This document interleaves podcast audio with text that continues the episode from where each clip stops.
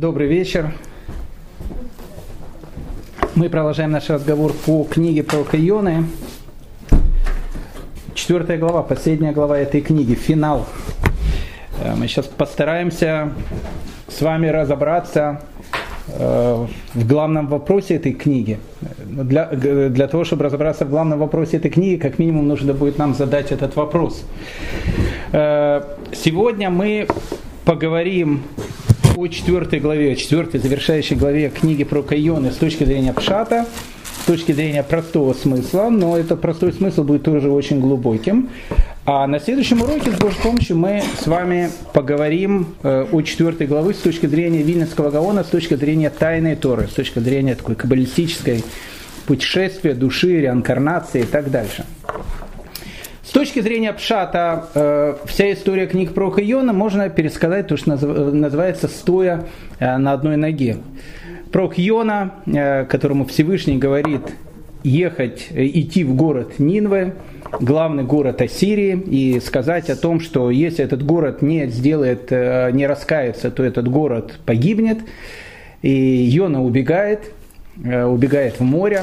Мы долго с вами об этом говорили. Почему? Потому что он понимал, что если э, э, город Нинве, он раскается, то этот город будет тем городом, который в последующем уничтожит Израильское царство. Он не хотел быть тем человеком, из-за которого еврейский народ будет страдать и так дальше. Поэтому мы говорили, что про Кьона он убегает в море. В первой главе мы говорили с вами об этой страшной буре, которая была в море, про Киона. Он э, его выбрасывает в море, он проводит э, долгое время в чреве некой какой-то рыбы. Э, после этого он все-таки идет в город Нинве, и вся третья глава была посвящена тому, что он приходит в этот город, говорит городу раскаяться, город раскаялся, и пророку Йона от этого стало очень и очень не по себе, очень плохо. И вот четвертая глава, она как раз является а, как бы завершением всей этой темы. И мы сейчас постараемся, во-первых, разобраться во многих вещах. Во-первых, какой же главный вопрос этой книги и какой главный ответ на этот вопрос. И э, самый главный вопрос, который будет у нас, а почему ее читают именно в Йом-Кипур. И не просто в Йом-Кипур, ее читают именно во время молитвы Минха, в чем связь между книгой Йоны и Йом-Кипуром. Вопрос, на который предстоит ответить Йоне, и тот вопрос, на котором предстоит ответить нам, он заключается в главном вопросе, который задал Маше Рабыну, и на который он ответ не получил. Это главный вопрос очень сложной книги, которая называется «Книга Йова». Э, почему есть праведники, которым плохо, и есть нечестивцы, которым хорошо. Тут даже вопрос не, не столько глубокий о том, что праведникам плохо и нечестивцам хорошо. Тут вопрос в другом. Почему Всевышний избирает пророка Йону для того, чтобы он шел в город, и, зная о том, что этот город раскается, и зная о том, что этот город уничтожит Израильское царство, и 10 колен они уйдут в изгнание, и они будут потеряны до сегодняшнего дня. И Иона, он знает о том, что Всевышний милосердный, это очень важный вопрос, и он не понимает природы этого милосердия. Это, это наверное, будет его главный, главный вопрос. Главный ответ, который должен будет получить Йона э, в нашей э, сегодняшней главе, он как бы будет заключаться в одной фразе. А коль това, все к лучшему. Это очень сложная фраза, и нам ее очень сложно понять, и Йоне ее будет очень сложно понять. Но вся четвертая глава будет как раз являться объяснением этого вопроса. Что значит такое ли това, что значит все к лучшему. Поэтому мы начнем наш сегодняшний разговор с известной истории – про Раби Акиву. Многие эту историю знают, кто не знает, услышат, кто знает. Э, э, повторение мать учения тоже очень-очень важно. Однажды Раби Акива ехал в некий город, ехал он на осле, у него был с собой петух, и была у него с собой свеча. А в древние времена человек должен был приехать в город до захода солнца. И если человек приезжал в город после захода солнца, ворота в город закрывались, и человек в город не попадал. Как правило, человек, который не попадал в город, это живой труп. Потому что э, за пределами города ночью человека могло произойти все, что угодно. И вот Раби Акива ехал на своем осле, со скоростью, со скоростью 120 км в час, и как были пробки видно на дороге, и э, он, в общем, э, опоздал к закрытию ворот города. И когда он подходит к воротам, ворота закрыты. Рави Акива говорит, э, ну, придется ночевать за пределами города. Что говорит Рави Акива? Коли това, все к лучшему. Ну, где ночевать? Раби Акива решил ночевать на дереве. Кстати, самая хорошая вещь, потому что на дереве все-таки в те времена в земле Израиля ходило много диких зверей. Я вам хочу сказать, что последнего льва в земле Израиля убили крестоносцы. Это было не так давно, это было лет там 800 тому назад. А последнего крокодила в Израиле видели еще в начале 20-х годов 20 века, меньше 100 лет тому назад. Поэтому Израиль это была некоторая Африка, там ходили кто угодно, львы, э, всякие дикие животные, поэтому человек за пределами города его, э, как в сафари, могли тут же скушать. Поэтому Раби абсолютно правильно делает то, что он забирается на дерево. И вот э, он забрался на дерево, к дереву он привязывает своего осла, и своего петуха, а на дереве он берет свечку э, для того, чтобы там почитать э, книжку какую-то интересную. И вдруг подул ветер, свечка потухла, и наступает полная темнота такая, что говорит Раби Акива, он говорит, а коли того, все к лучшему. Потом пришли какие-то волки или еще какие-то другие животные, взяли, скушали сначала петуха, Э, Раби Акива говорит, а коли това, все к лучшему. Мы потом скушали его осла. А скушать осла, это если у вас есть, допустим, Lexus, э, и у вас его, не дай бог, ночью украли. Вы утром просыпаетесь и говорите, ну ничего страшного, коли това, ну украли, там новый купим. То есть э, скушали его осла, он тоже говорит, а коли това. И вот в таком состоянии, такой лаки бой, Раби Акива, он переночевал, переночевал целую ночь. Когда он просыпается рано утром, э, он видит о том, что город, в котором он должен был, в который он должен был зайти, он уничтожен. Ночью туда напали какие-то бандиты, какие-то разбойники и перерезали весь город. И понимает Раби Акива, что если бы он попал в город, его бы убили. Даже если он не попал бы в город, но его осел и петух были бы живы, петух начал бы кукарекать, осел начал бы якать, то его бы обнаружили 100% разбойники и убили. Если бы горела у него свеча на дереве, его бы тоже обнаружили и тоже убили. И тогда Раби Акива понимает этот принцип. А коль литова, все к лучшему. Но это очень сложно понять. Как это понять тогда, когда у человека одни сплошные ссоры, одни сплошные неприятности. Это будет главный вопрос Йоны. Э, и ответ всей нашей главы, он как раз и будет, в принципе, э, ответом на этот вопрос, на этот очень сложный вопрос. Итак, мы начинаем читать четвертую главу. И раздражен был очень Йона, и досадно стало ему. Почему ему стало досадно? Э, потому что Нидва сделала раскаяние. Город был спасен. Пророк Иона, в отличие от Гдали Шестака, э, может не от вас, но от меня так точно, он знал будущее, и поэтому он прекрасно знал о том, что город Нинве это будет тот самый город, который уничтожит э, еврейский народ. И для него это была страшная трагедия. И что делает Йона? Йона уходит за пределы города для того, чтобы наблюдать за пределами города, а что будет происходить дальше. И молился он Господу и сказал, прошу Господи, не это ли я говорил, когда еще был на земле моей? Потому и убежал я заранее в Таршиш, ибо знал я, что ты Бог милостивый, милосердный и жалостливый, долготерпивый и многомилостивый, и сожалеешь о бедствии. Тут идет набор слов. Этот набор слов можно пропустить, но этот набор слов, он очень важный, потому что в этом наборе слов начинает идти и разгадка главного вопроса, который будет у Ионы. Йона не понимает одного вопроса. Э, милосердие Всевышнего. А милосердие Всевышнего, нет, когда у человека, э, он идет на экзамен, и у него, он не выучил ни один билет, и вдруг он, он выучил как-то в метро, ехал, выучил какой-то один э, вопрос, и, и вдруг он приходит и достает именно этот вопрос, на который знает ответ и получает 5 с плюсом. Он скажет, вот Всевышний какой милосердный, все нормально. Но когда человек, допустим, едет, а у него в кошельке находится там 5 тысяч долларов, и он этот кошелек теряет, и он говорит, ну какой, почему, почему Всевышний вот такой вот немилосердный? То есть понятие милосердия у человека, оно идет в том случае, когда у человека все идет хорошо. Когда идет плохо, он это милосердие не видит. Но Йона, в отличие от нас, он понимает о том, что Всевышний милосерден каждому. Но его милосердие он не может понять эту природу. Почему? Потому что сейчас он будет милосердный к жителям Нинвы, но есть обратная сторона этого милосердия. Милосердие к жителям Нинвы – это беда и горе для народа Израиля. Как понять природу этого милосердия? И говорит Йона, я поэтому и убежал, потому что я понимал о причине твоего милосердия. Чем Йона так растревожен? Почему первая глава начинается и раздражен, и досадно было Йоне очень? Он знал принцип. Принцип есть очень простой. Наказание к человеку приходит через того, кого самого нужно наказать. Ну вот э, в, в Талмуде, в трактате Макот, э, есть э, типичный принцип такой. Вот есть некий такой товарищ, которого нужно наказать.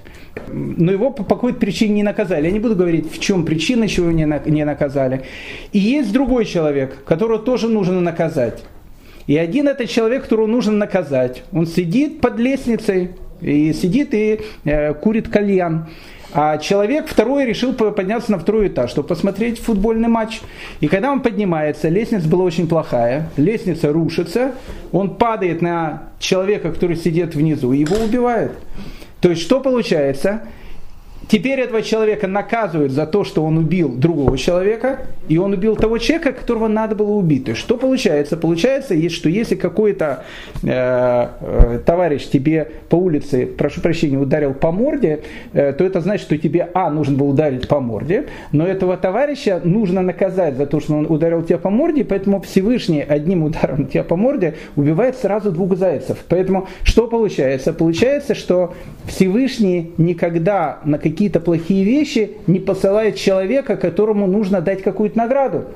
Поэтому что видит Йона? Йона видит, что он тот человек, из-за которого сейчас погибнет большая часть народа Израиля, и он понимает, что он полный грешник.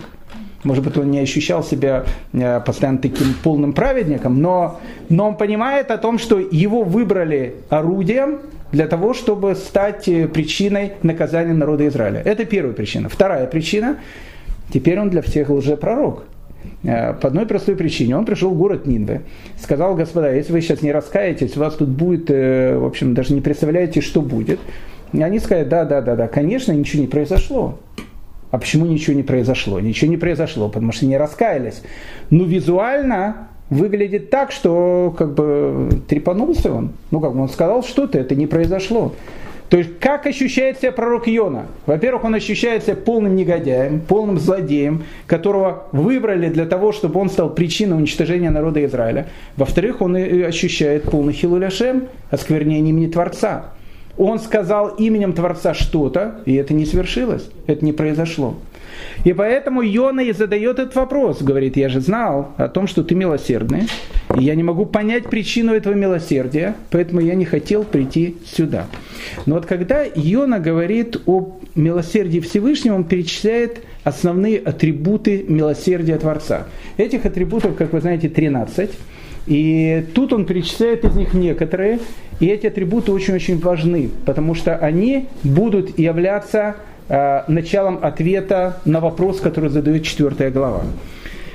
Говорит про Йона, я знаю, что ты ханун. Что такое ханун? Ханун это милующий. Ну как понять слово милующий? Вот э, э один из э, атрибутов Всевышнего о том, что он милующий.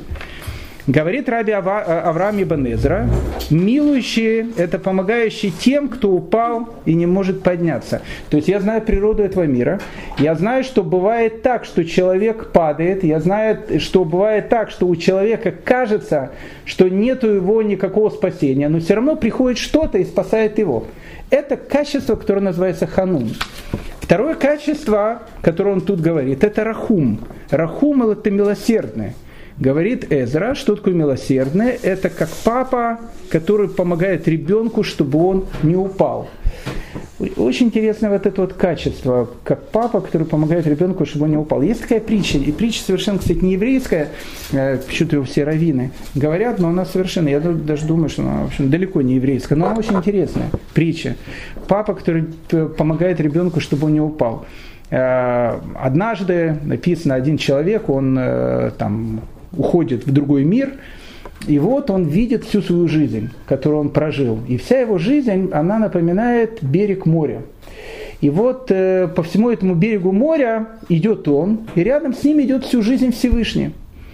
И вот он видит, что когда ему хорошо было в жизни, и минуты такие, когда у него все получалось, там пятерка на экзамен э, э, получал, там в лотерее выигрывал и так дальше, все было хорошо. Были следы его и следы Всевышнего, если так можно сказать, который шел рядом с ним. Но в те минуты, когда ему было плохо, он видел на песке только одни следы. И тогда он задает вопрос Всевышнему. Почему, когда мне было хорошо, ты был всегда рядом со мной, а когда мне было плохо, я был один? Потому что я вижу только одни следы. Что ему отвечает Всевышний? А почему ты думаешь, что это следы твои? Это следы мои. Когда тебе было плохо, я тебя в эту минуту нес на руках это очень сложное ощущение, это сложно, очень сложно понять.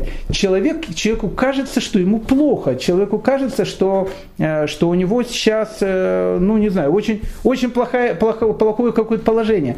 На самом деле принцип, который сказал Раби Акива Коли Това, как он действует, этот принцип? Действует потрясающе. Знаете, как в, в, в старом дореволюционном анекдоте про некого Рабиновича, э, который стал в Америке миллионером, и к нему приходит журналист там, с Нью-Йорк Таймса и говорит ему, скажите, пожалуйста, товарищ Рабинович, а как вы стали э, миллионером у нас в Соединенных Штатах? Он говорит, ну, знаете, когда говорит, я приехал только из Одессы, я был человеком совершенно безграмотным, э, пошел в синагогу, устроился на работу, э, говорю, есть у вас работа какая-то? Они говорят, да, будешь там записывать э, какие-то вещи, кто кого вызывает, кто кого не вызывает, кто. И, он говорит, а я им ответил, я безграмотный. Они сказали, ну раз ты безграмотный, э, и взяли, меня уволили с работы. Я не поступил на работу в синагогу. После этого я начал там продавать яблоки, потом еще, еще, еще что-то, и стал, в общем, э, таким э, миллионером. Журналистка ему говорит, а представляете, что бы было, если бы вы были бы еще и грамотным? Он говорит, если я был бы грамотным, я до сих пор работал бы э, служкой в синагоге. То есть э, человеку, человеку совершенно, совершенно непонятно, то, что с ним происходит. Это ему, человеку кажется, это плохо. На самом деле качество э, рахум, о котором тут говорится, это качество Всевышнего, которое подобно отцу дает ребенку так, чтобы он не упал. То есть, когда он должен падать, он его берет и как бы поддерживает. Эрахапаем, тут написано долготерпимые. Раши пишет, такое долготерпимые. Ашем сдерживает свой гнев и дает грешнику раскаяться. Э, на самом деле, есть такая старая такая притча, э, рассказывает о том, что у всех евреев э, злые ангелы, они все инвалиды. Очень интересная такая вещь. Написано, что каждый раз, когда человек делает какое-то дело, он создает ангела.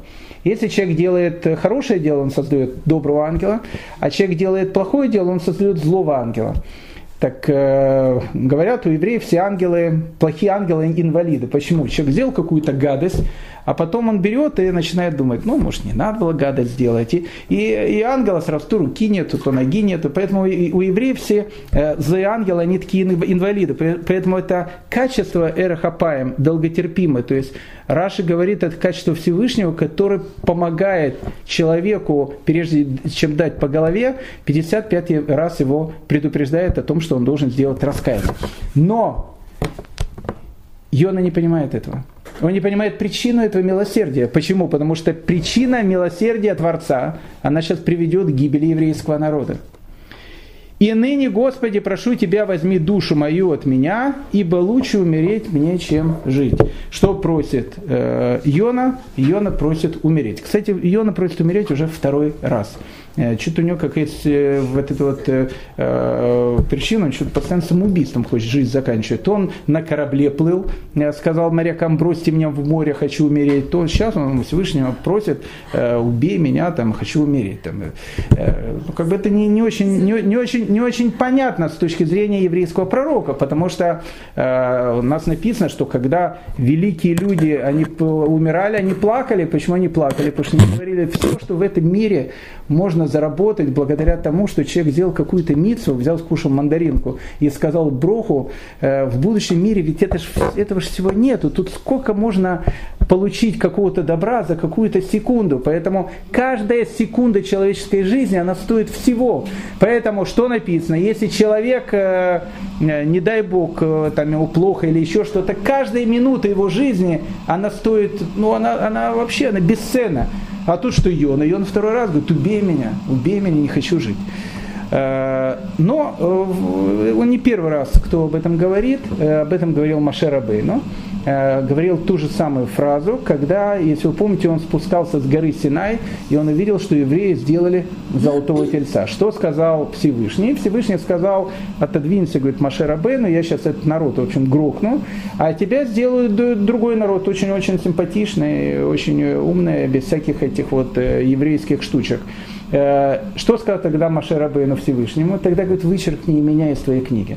Что значит вычеркни меня из твоей книги? Мне не надо жить, если ты убьешь их. Так говорит Маше Рабейну. Тут те же самые слова говорит Михилта, говорит Йона. Он говорит, если я стал причиной бедствия хотя бы одного еврея, я понимаю, что это причина твоего милосердия. Я понимаю, что так работает этот мир, хотя я не понимаю, почему он так работает убей меня, я не хочу, я не хочу жить, я не хочу видеть, как будет страдать мой народ.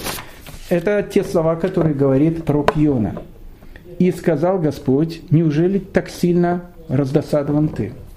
Ну, звучит, конечно, как издевательство этот вопрос, и поэтому многие из наших комментаторов э, пытаются понять, что Всевышний ему говорит. Ну, Радак говорит, э, э, что этот вопрос можно задать так, я еще дам тебе видеть знак, что ты не вправе досадовать на, на мое прощение раскаявшимся жителям Нинвы. Ты еще увидишь сейчас о том, что то, что не раскаялись, в этом есть что-то хорошее. Он не понимает, что есть в этом хорошего. Либо, как говорит Раф Гирш, тебе, тебя печалит то, что ты сделал добро, то есть ты сделал добро, тебя это печалит, говорит Всевышний. Ведь э, тут есть, в принципе, ответ на, один из, на одно из переживаний, которое было у Ионы, а какое э, одно из переживаний, что его объявят лжепророком. Есть принцип такой, который говорит о том, что все пророчества, которые являются э, плохими, они э, могут э, сбыться, могут не сбыться. А все пророчества, которые написаны в Танаке, которые хорошие, они сбудутся обязательно всегда. Поэтому как будто бы этим вопросом Всевышний утешает Йон. Он говорит, что ты переживаешь, что тебе скажут, что ты лжепророк. Ведь это было плохое пророчество, что город погибнет. Но ведь написано, этот принцип, который сказал про Кермиягу, ведь написано о том, что плохое пророчество может быть изменено. Поэтому почему тебе, э, почему ты переживаешь? И вышел Йона из города, и сел к востоку от города, и сделал там себе кущи, кущи это шалаш, суку, и сел под ней в тени, пока не увидел, что будет в городе. Что делает Йона? Йона выходит за пределы города, ведь что говорил Всевышний, еще 40 дней, и город будет уничтожен. Сколько прошло дней? Прошло мало дней, прошло там 3-4 дня. Поэтому вполне вероятно, что город еще будет уничтожен. И поэтому Йона уходит за пределы города смотреть о том, что как бы, будет там извержение вулкана, не будет извержения вулкана. Наблюдает за городом Нинве. Может быть, их раскаяние было неполным, может, они сделают какую-то гадость, и этот город будет уничтожен. И тут вот э, одна из самых загадочных мест вообще Танаха. Э, совершенно непонятная. Мы сейчас будем разбираться, она непонятная для всех, и в первую очередь для Йон непонятная. И предуготовил Господь Бог клещевину. Тут написано слово кикайон. Э, кикайон переводится как, плющ, как клещевица, клещевина. Клещевина это такое растение, я не знаю, что это за растение, но во всяком случае кикайон, то, что я почитал в энциклопедии, это такое растение, которое очень быстро растет. Вот есть такие растения, которые растут очень быстро, допустим, бамбук. Так вот, клещевина – это растение, которое там в один день может вырасти там, на несколько сантиметров. Такое очень, очень быстро растущее э, растение. Хотя, с другой стороны, что кикайон клещевина не столь понятно, потому что, допустим, э, Раби Авраам Ибн говорит, что кикайон – это длаат. Длаат – это тыква. Э, он считает, что тыква тоже быстро растет, но как бы там ни было, Тут не суть важно, что это за растение растет у Йоны. Э, самое главное, что растет, э, э, вырастает это растение. И приготовил, предуготовил Господь Бог клещевину, и она поднялась над Йоной, чтобы была тень над его головой, чтобы спасти его от бедствия его. И обрадовался Йона клещевине этой радостью большой. Но тут есть мидраж, который говорит о том, что у Йоны были большие проблемы с кожей. Э, не из-за того, что, может быть, он не натирался кремом от загара, и поэтому, или был такой белокожий, который сразу же, когда только-только солнышко начинало светить, сразу ему было плохо.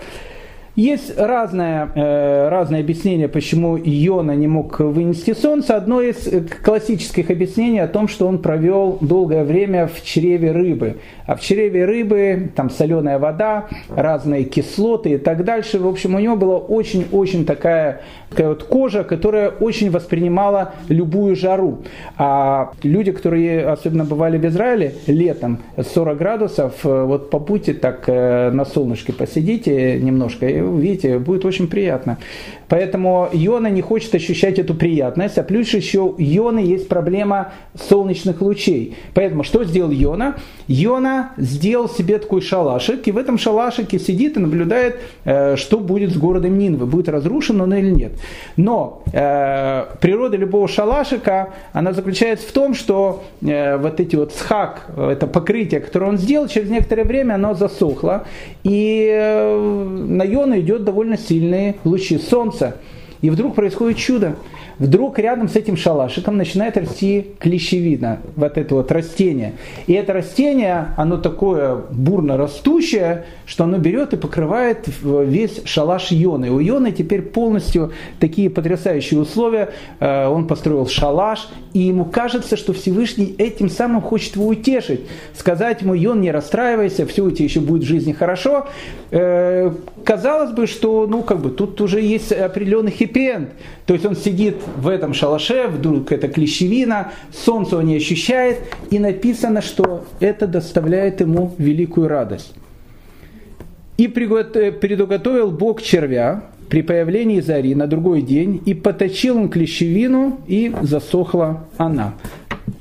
Радость Йоны идет один день. И теперь Йона вообще ничего не понимает. Это что, издевательство такое над ним? То есть Йона говорит Всевышнему, я переживаю, я страдаю, убери меня из этого мира. Всевышний как будто бы ему говорит, Йона, посмотри, как я к тебе хорошо отношусь, делает эту клещевину. У Йоны только-только появляется нормальное настроение. Тут бах, и на следующий день клещевина тоже пропадает. И Йона тогда вообще уже ничего не понимает. Тогда он, у него остается даже и не вопрос – он э, не понимает теперь вообще, что происходит. И было, когда взошло солнце, предуготовил Бог знойный восточный ветер. Э, сейчас мы поговорим о нем. «И стало палить солнце над головой Йоны, и изнемог он, и просил себе смерти, и сказал, лучше умереть мне, чем жить». Обратите внимание, Йона опять просит смерти. Дует восточный ветер. Э, где мы встречаем в Танахе восточный ветер? Мы его встречаем в Торе. Где мы его встречаем? Мы его встречаем, когда Всевышний целую ночь дул восточным ветром для того, чтобы разошлось, э, раздвинулось ям суф. Это все очень хорошо. Но Раши пишет, что восточный вечер обычно дует для наказания нечестивых. Э, ну, казалось бы, ну, почему для нечестивых? Еврейский народ взял и прошел Э, по дну этого Ямсуфа, по дну, по дну Тростникового моря. Да, но когда прошел еврейский народ, за ним пошли египтяне, потом море сомкнулось, и они все погибли. Поэтому Э, Раши и пишет, восточный ветер дует для наказания нечестивых. Этот принцип прекрасно знает Йона. И Альших, Раф Маше Альших, известный цфатский каббалист 16 века, пишет о том, что у Йоны он теперь не только страдает из-за жары, он теперь понимает о том, что он действительно полный злодей. То есть человек, у которого нет никакого будущего. Нету ни этого мира, ни будущего мира. То есть Всевышний Йони показывает о том, что он стал причиной э, будущего уничтожения большей части народа Израиля. Это первая вещь. Вторая вещь – восточный ветер, который дует на него.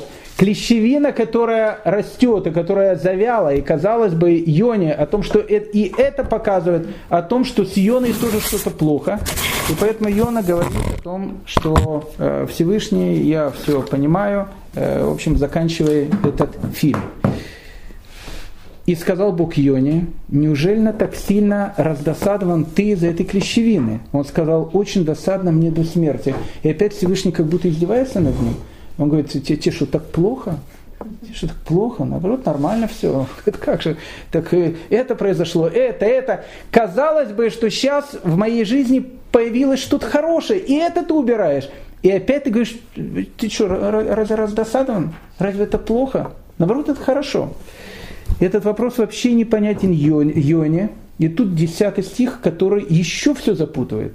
«И сказал Господь, ты сожалеешь о клещевине, над, над которой не трудился, и которая не растил, которая в одну ночь выросла и в одну ночь пропала». Всевышний говорит Ионе вопрос, э, который в принципе очень сложный. Э, что говорит Иона? Есть у нас такой один пророк, э, там тоже такой же был вопрос э, по Мидрашу, где говорит, посмотри вот на, на, на свой еврейский народ. Ну, постоянно что-то говоришь им, говоришь им, он в одно ухо влетает, в другое вылетает. Там, сколько раз им говоришь, не кушай хот-доги, там э, сосиска не кошерная. Он гад, берет, покупает и кушает. Ну, ну что можно, ну что можно с ним сделать? Может быть, ты сбери кого-то другого, нормального, не такого жестоковыйного. Что отвечает Всевышний? Он отвечает очень интересно. Он говорит ему, а вот, а у тебя есть жена? Есть жена.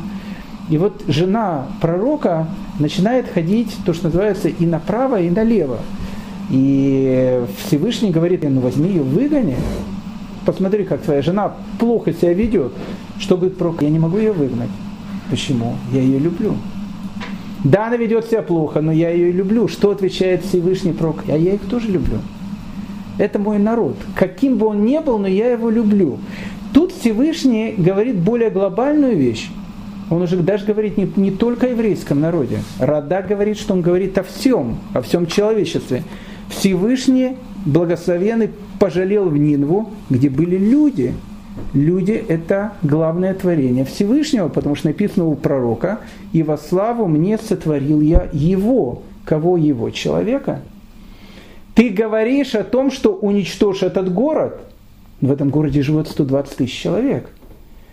Ты жалеешь из-за какой-то клещевины, которую ты не растил, которую ты не поил, которая выросла в один день и в другой день умерла. А мне ты говоришь, чтобы я уничтожил город, в котором живет 120 тысяч человек, люди, чтобы я уничтожил людей. Но тут Йона вообще ничего не понимает. Потому что когда Всевышний милосердно относится к городу Нинве, он тем самым убивает народ Израиля. И в этом тоже есть его милосердие. И он это не понимает. Он это не понимает. Это вопрос, который, на который не получил ответ сам главный пророк Маше Рабейну, Моисей. Он спрашивает еще раз у Всевышнего, почему бывает так, что есть праведник, которому плохо, и есть так, что есть грешник, которому хорошо. Что ему отвечает Всевышний? Он отвечает загадочной фразой. Он отвечает, когда я хотел, ты не хотел. А теперь, когда ты хочешь, я не хочу. Что это значит? В тот момент, когда я готов был тебе дать ответ на твой вопрос, ты не готов был его воспринять. Теперь, когда ты его готов воспринять, я не готов тебе дать ответ на этот вопрос. Полностью запутанный ответ. И тогда что говорит Моисей? Всевышнему, дай, ну дай мне хотя бы какой-то намек. Намек хотя бы дай мне какой-то. И что Всевышний ему говорит? посмотри, зайди в пещеру и посмотри, как будет проходить моя слава. И что написано? Проходит Всевышний, опять же, ну, Всевышний, он не, не человек, понятно, что это образность. Проходит Всевышний, и что видит Моисей? Он видит узел головного тфилина Всевышнего. Очень странная вещь. Э, Талмуд спрашивает, а что Всевышний, у Всевышнего есть э, головной тфилин? Э, да, есть головной тфилин.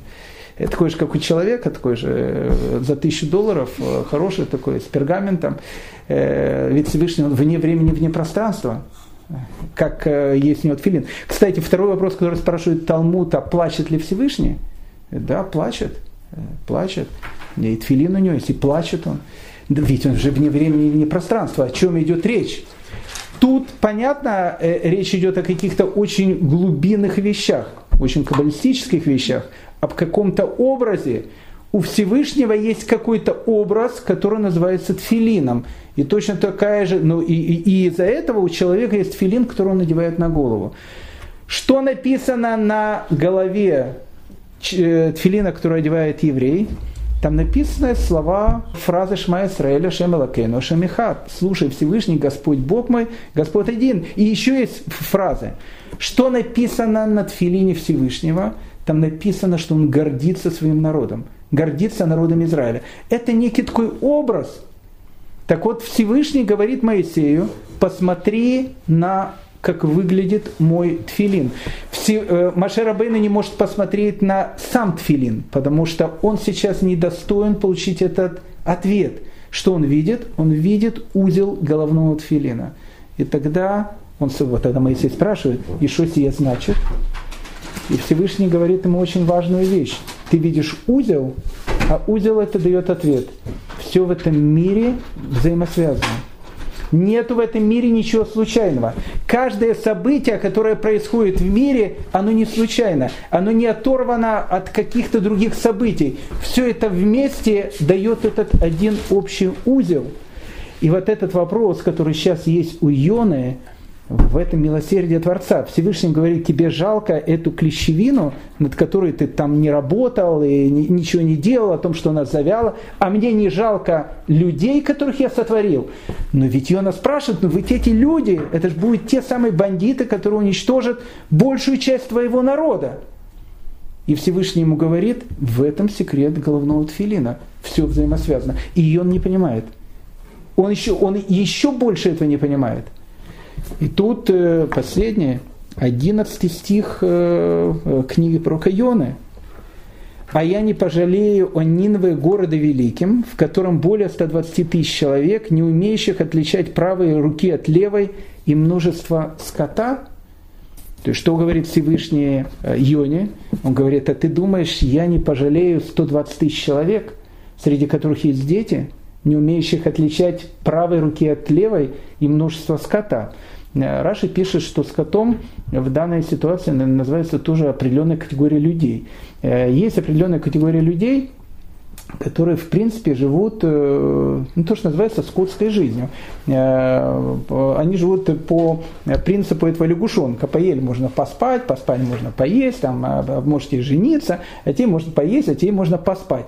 Э, люди живут вот этой вещи о том, что они живут ради того, чтобы поесть, а потом уже там и умирают, и все. Скотская какая-то жизнь. И он говорит, и Всевышний что говорит? Мне их тоже жалко. Это все мои творения. Это все, что сотворил я. Если тебе э, жалко клещевину, которую ты не делал, мне жалко их. И это точка. И на этом книга Йона заканчивается. Она закончилась не на чем. Она закончилась как раз на том, что мы ничего не поняли. Вообще ничего не поняли. Йона ничего не понял, и мы ничего не поняли. Опять же, Всевышний говорит, ты знаешь, что я милосердный? Да, я знаю, что ты милосердный, поэтому я не хотел идти. Я поэтому сохранил этот город, потому что я милосердный. Он говорит, я понимаю, но ты сохранил этот город для того, чтобы уничтожить э, сотни тысяч евреев. И в этом тоже твое милосердие. Он говорит, и в этом мое милосердие. И он тогда ничего не понимает. И тут как бы вся книга, заканчивается на вопросе. Не, она не на вопросе она заканчивается. Человек, который читает эту книгу, она заканчивается на, на определенном бешенстве. То есть, а к чему это все? Я ничего не понимаю. О чем тут говорится? Есть э, комментарии, э, комментарии, которые, э, которые написаны в Медраше, который называется Ялкут Шимони. Тут это не написано, а в Ялкут Шимоне написано, что Йона дает ответ. Но этот ответ тоже непонятный. Когда Всевышний все, все ему это говорит, Йона приводит цитату из книги пророка Даниэля. Ну не пророка, а из книги Даниэля. «У Господа же Бога нашего милосердия и прощения». Что выходит по этой фразе из Елкут Шимони, что Йона говорит «Спасибо тебе, я все понял». Давайте мы теперь разберемся. А что понял Йона? Что понял Йона из всего этого? Ну, во-первых, у Йона было два вопроса – на один вопрос он не получил ответа, на второй вопрос, казалось бы, он получил ответ, но лучше бы он, может быть, этот ответ не получал, потому что он очень сложный. Первый вопрос, который был у Йоны, э, когда он убегает. Когда он убегает, и э, он говорит, почему он убегает? Он говорит, я не хочу быть тем орудием, которое будет уничтожать народ Израиля. И Всевышний как будто не дает ответ на этот вопрос. Второй вопрос Ионы был в чем? о том, что он, ему жалко, о том, что ушла клещевина. И он говорит, зачем же, я понимаю, что это милосердно и так дальше, и мне плохо. И на этот как бы вопрос Всевышний дает ему ответ. Какой ответ? Тебе жалко клещевину, над которой ты не работал, а мне жалко мое творение. И этот ответ, он тоже непонятен. Наши комментаторы пытаются понять этот ответ Всевышнего, который он дает Йоне. А ответ тут очень глубокий, и он очень-очень важный. Он тоже не совсем понятный, но он важный. Первая важность этого ответа о том, что человек может действительно все изменить. Все изменить. Раскаяние человека, чува, может полностью поменять его жизнь. Казалось бы, у человека ему приготовлено какое-то, какое-то очень большое наказание, что-то очень-очень плохое – но человек может своим поведением, своим каким-то поступком взять и изменить абсолютно все. Это первый, первый урок, который мы тут видим. И второй урок, который мы видим, о том, что у Всевышнего есть общий план творения. А в этом общем плане творения все очень и очень сложно. Рамхаль пишет очень интересную вещь. Он говорит, у каждого человека в жизни он рождается с определенным каким-то заданием. Один человек, допустим, рождается Лаки Буем. Допустим, папа, у него папа фамилия Ротшильд. И, и маленький ребенок, когда рождается, у него уже сразу на банковском счету там 25, не знаю, там, миллиардов долларов. А, это определенно, у него есть определенные испытания, как он будет с этими долларами, э, что он с ними будет делать в жизни и так дальше. А другой человек рождается в семье Рабиновича, а папа Рабинович у него шлемазал, там постоянно делает какие-то бизнесы, и э, кроме каких-то бизнесов у него какие-то делают постоянно какие-то гешефты, и в результате живут на постоянном каком-то минусе. Мама на Рабиновича постоянно кричит, Рабинович постоянно расстроен, и вот этот ребенок, он это все видит с маленького самого маленького детства вопрос, а почему один рождается в такой семье, а другой рождается в такой семье? Ответ можно сказать о том, что то, что мы говорили с точки зрения Вилинского Гаона, реинкарнация, человеку дают определенные условия, он рождается, может быть, а может быть и не так. Может быть, Всевышний тебе предуготовил такой сценарий жизни, а ему такой сценарий жизни. Вопрос, почему? Ответ, непонятно почему. Непонятно почему. Потому что есть общий сценарий этого творения. Общий сценарий этого творения, он очень сложен, и человек иногда его совершенно не понимает. Есть известная история, э, которая рассказывает про Рамбама, о том, что у Рамбама был ученик, и у него были какие-то очень такие важные вопросы, на которые Рамбам не мог э, найти никакой ответ. И он сказал своему ученику о том, что ты знаешь, что когда ты умрешь, а, а ученик у него должен был умереть, я прошу тебя, чтобы ты пришел ко мне во сне, и во сне а, ответил э, на тот вопрос, на который мы не можем ответить. И через некоторое время его ученик приходит к Рамбаму, и Рамбам у него говорит, ну какой же ответ? Он говорит, у него ученик учитель, я не могу тебе сказать. Говорит, почему? Потому что ты все равно не поймешь. Потому что ты все равно ничего не поймешь когда ты приходишь туда, все становится ясно. Вот этот сценарий творения, он становится очень гармоничным, правильным и понятным. И ты, ты понимаешь, насколько все гармонично, правильно устроено в этом мире. Оказывается, и в той проблеме, которая может произойти с народом Израиля, в этом есть тоже милосердие Творца. Но оно, оно еще пока не видно. Мы его не можем ощутить, но оно есть.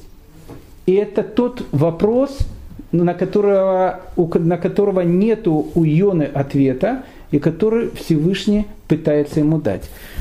В 10 и в 11 стихе постоянно встречается э, слово с корнем хас. Хас, э, там э, в форме хос идет, это жалость. И говорит Мальбим о том, что есть два слова для слова жалости. Есть слово хас, жалость, и есть слово рахамим. Рахамим это тоже как милосердие, жалость. И он говорит, ну это разные совершенно вещи. Что такое, чем хас, жалость одна, отличается от рахамима, жалости другой. Хас – это когда человек теряет что-то сам. И ему от этого очень жалко, потому что он потерял что-то свое. А что такое Рахамим? Рахамим, когда что-то потерял Рабинович. Когда звонит Рабинович и говорит, знаешь, я там шел сегодня и потерял 2000 долларов, мне очень жалко Рабиновича. Но так как потерял не я, а Рабинович, это Рахамим. Мне жалко Рабиновича. Но если бы я потерял сам, у меня бы было бы вот ощущение хаса. Так вот, в 11 и в 10 стихе, когда Всевышний говорит о том, что он жалеет этот город, он говорит, что у меня есть хас, у меня есть жалость. Почему? Потому что есть общий сценарий этого творения. И каждый человек в этом, в этом творении, он жизненно необходим. Почему мы на праздник Суккот держим четыре вида растений?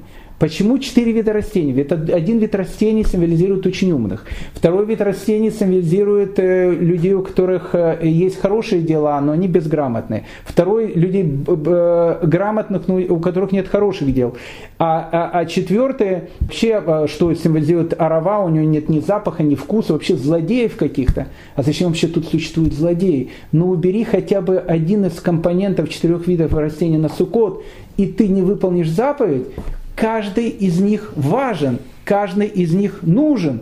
То есть весь мир с, с огромной его сложностью, он очень важен и нужен.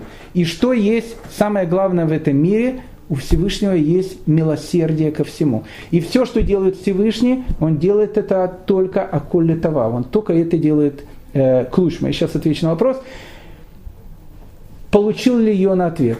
Непонятно. Непонятно, потому что это очень сложный ответ – это тот ответ, э, вопрос, который задавал, в принципе, Маше Рабейну. О праведниках, которых плохо, и грешникам, которых хорошо. Ведь ответ мог быть точно такой же. Это все милосердие Творца. Когда праведнику сейчас плохо, а злодею хорошо, в результате все будет к лучшему. Но Машера Бейну этого не понимает, и как бы его ответ остался, вопрос остался без ответа. Машера Бейну по этому поводу пишет целую книгу книгу Йова, прошу прощения, он целую книгу задает этот вопрос. Чем заканчивается книга Йова? Она плюс-минус заканчивается такой же загадкой, как и книга Йоны. Всевышний ему говорит, кто ты такой? Человек, ты живешь там 60, 70, 80, 90 лет. Кто ты по отношению ко, ко целому миру, Вселенной? Ты маленькая песчинка во, во всем этом мире. Ты не знаешь, что будет завтра. И ты мне задаешь вопрос, почему? И тогда, и тогда Йов понимает о том, что в этом есть ответ, которому он, может быть, полностью, э, э, полностью не может постичь. И тут мы подходим, к, наверное, к одной из главных вещей, которые есть в книге Йоне. Почему же мы ее читаем на э, праздник Йом-Кипур? Йом-Кипур – самый важный день в году, судный день, когда каждый еврей, он просит о том, чтобы у него был хороший год и так дальше. Чему нас учит книга Йона? Почему мы ее читаем в Йом-Кипур? Ну, наверное, первый вопрос, э, первый ответ, потому что он говорит о том, что нельзя бежать от Творца. От Творца убежать невозможно. Что пытается сделать Йона? Йона пытается убежать. Что в результате происходит? В результате происходит то, что он приходит туда, куда он должен прийти. От Творца убежать невозможно. Это первый ответ. И второй ответ. Ашем дарует прощение – тому, кто раскаялся. И тут происходит понятие кальвахомера из э, легкого сложного. Если даже Всевышний пощадил э, жителей города Нинвы, которые были полными негодяями, и город этот не ушел под землю, то что тогда говорить о простом Рабиновиче, который, да, сделал очень много плохого в прошлом году, но если искренне в этом раскаяться, неужели Всевышний и его не простит? Ведь вся идея книги пророка Ионы – она заключается в том, что Всевышний не хочет смерти человека, а что он хочет, он хочет его раскаяния, он хочет о том, чтобы человек пошел по тому пути, по которому он должен идти. Тут, наверное, есть и главный секрет еще этой книги, почему ее читают во время молитвы Минха. Молитва Минха – это одна из самых э, важных молитв. В Талмуде написано, человеку всегда надлежит с особым вниманием относиться к Минхе, ведь молитва пророка Ильягу была услышана в пору молитвы Минха. То есть молитва Минха – это время милосердия Творца. Когда мы читаем книгу пророка Йоны, человек, он видит о том, что даже жители Нинвы раскаялись, и они получили прощение, то что говорит тогда о нем? И это у человека, безусловно, вызывает какие-то, э, какую-то причину того, что э, человек начинает делать раскаяние. Ну и последняя вещь, э, которую можно увидеть в книге про Иона, «Милосердие Всевышнего». Ведь мы видим, это милосердие Всевышнего на протяжении всей книги Йоны, постфактум. Вот э, сначала, первая глава, мы видим матросов. Матросы должны погибнуть, они не тонут. Они не тонут, не просто они не тонут. Мы видим, что в конце концов Йона убегает, а матросы приходят. Почему матросы приходят? Матросы, они приходят к идее единого Творца. Мы видим царя города Нинвы, который должен погибнуть. Что делает царь Нинвы? Он делает раскаяние, и он тоже выживает. Йона, сам Йона, который многократно Всевышний должен был его убить, за, уничтожить, когда он постоянно говорит, убей меня, убегает от Всевышнего и так дальше. То, что Йона жив до этой минуты, в этом же есть тоже милосердие Творца. То есть, что мы видим? Вся эта книга, она говорит о милосердии Творца, которое иногда очень-очень непонятно. Но Йона в конце э, этой книги может быть, полностью не ответил на этот вопрос для себя, но во всяком случае он дает какой-то намек для нас. Поэтому книга про Кайона и читается в праздник э, Йом-Кипур. Э, на следующем уроке мы э, с вами постараемся эту четвертую главу, сложную четвертую главу, она одна из самых сложных, мне кажется, в Танахе глав. Она очень э, короткая, всего лишь 11 стихов, но она очень-очень сложная. Она затрагивает какие-то сложные философские вопросы. Мы постараемся посмотреть на нее глазами Вильнинского Гаона, который постарается нам сказать, а какое это имеет отношение к реинкарнации человека, к перевоплощению души и так дальше. И мы там тоже увидим и услышим для себя еще более важный урок, еще более важный ответ на тот вопрос, который задает каждый человек. Но об этом уже будет тогда в следующей серии.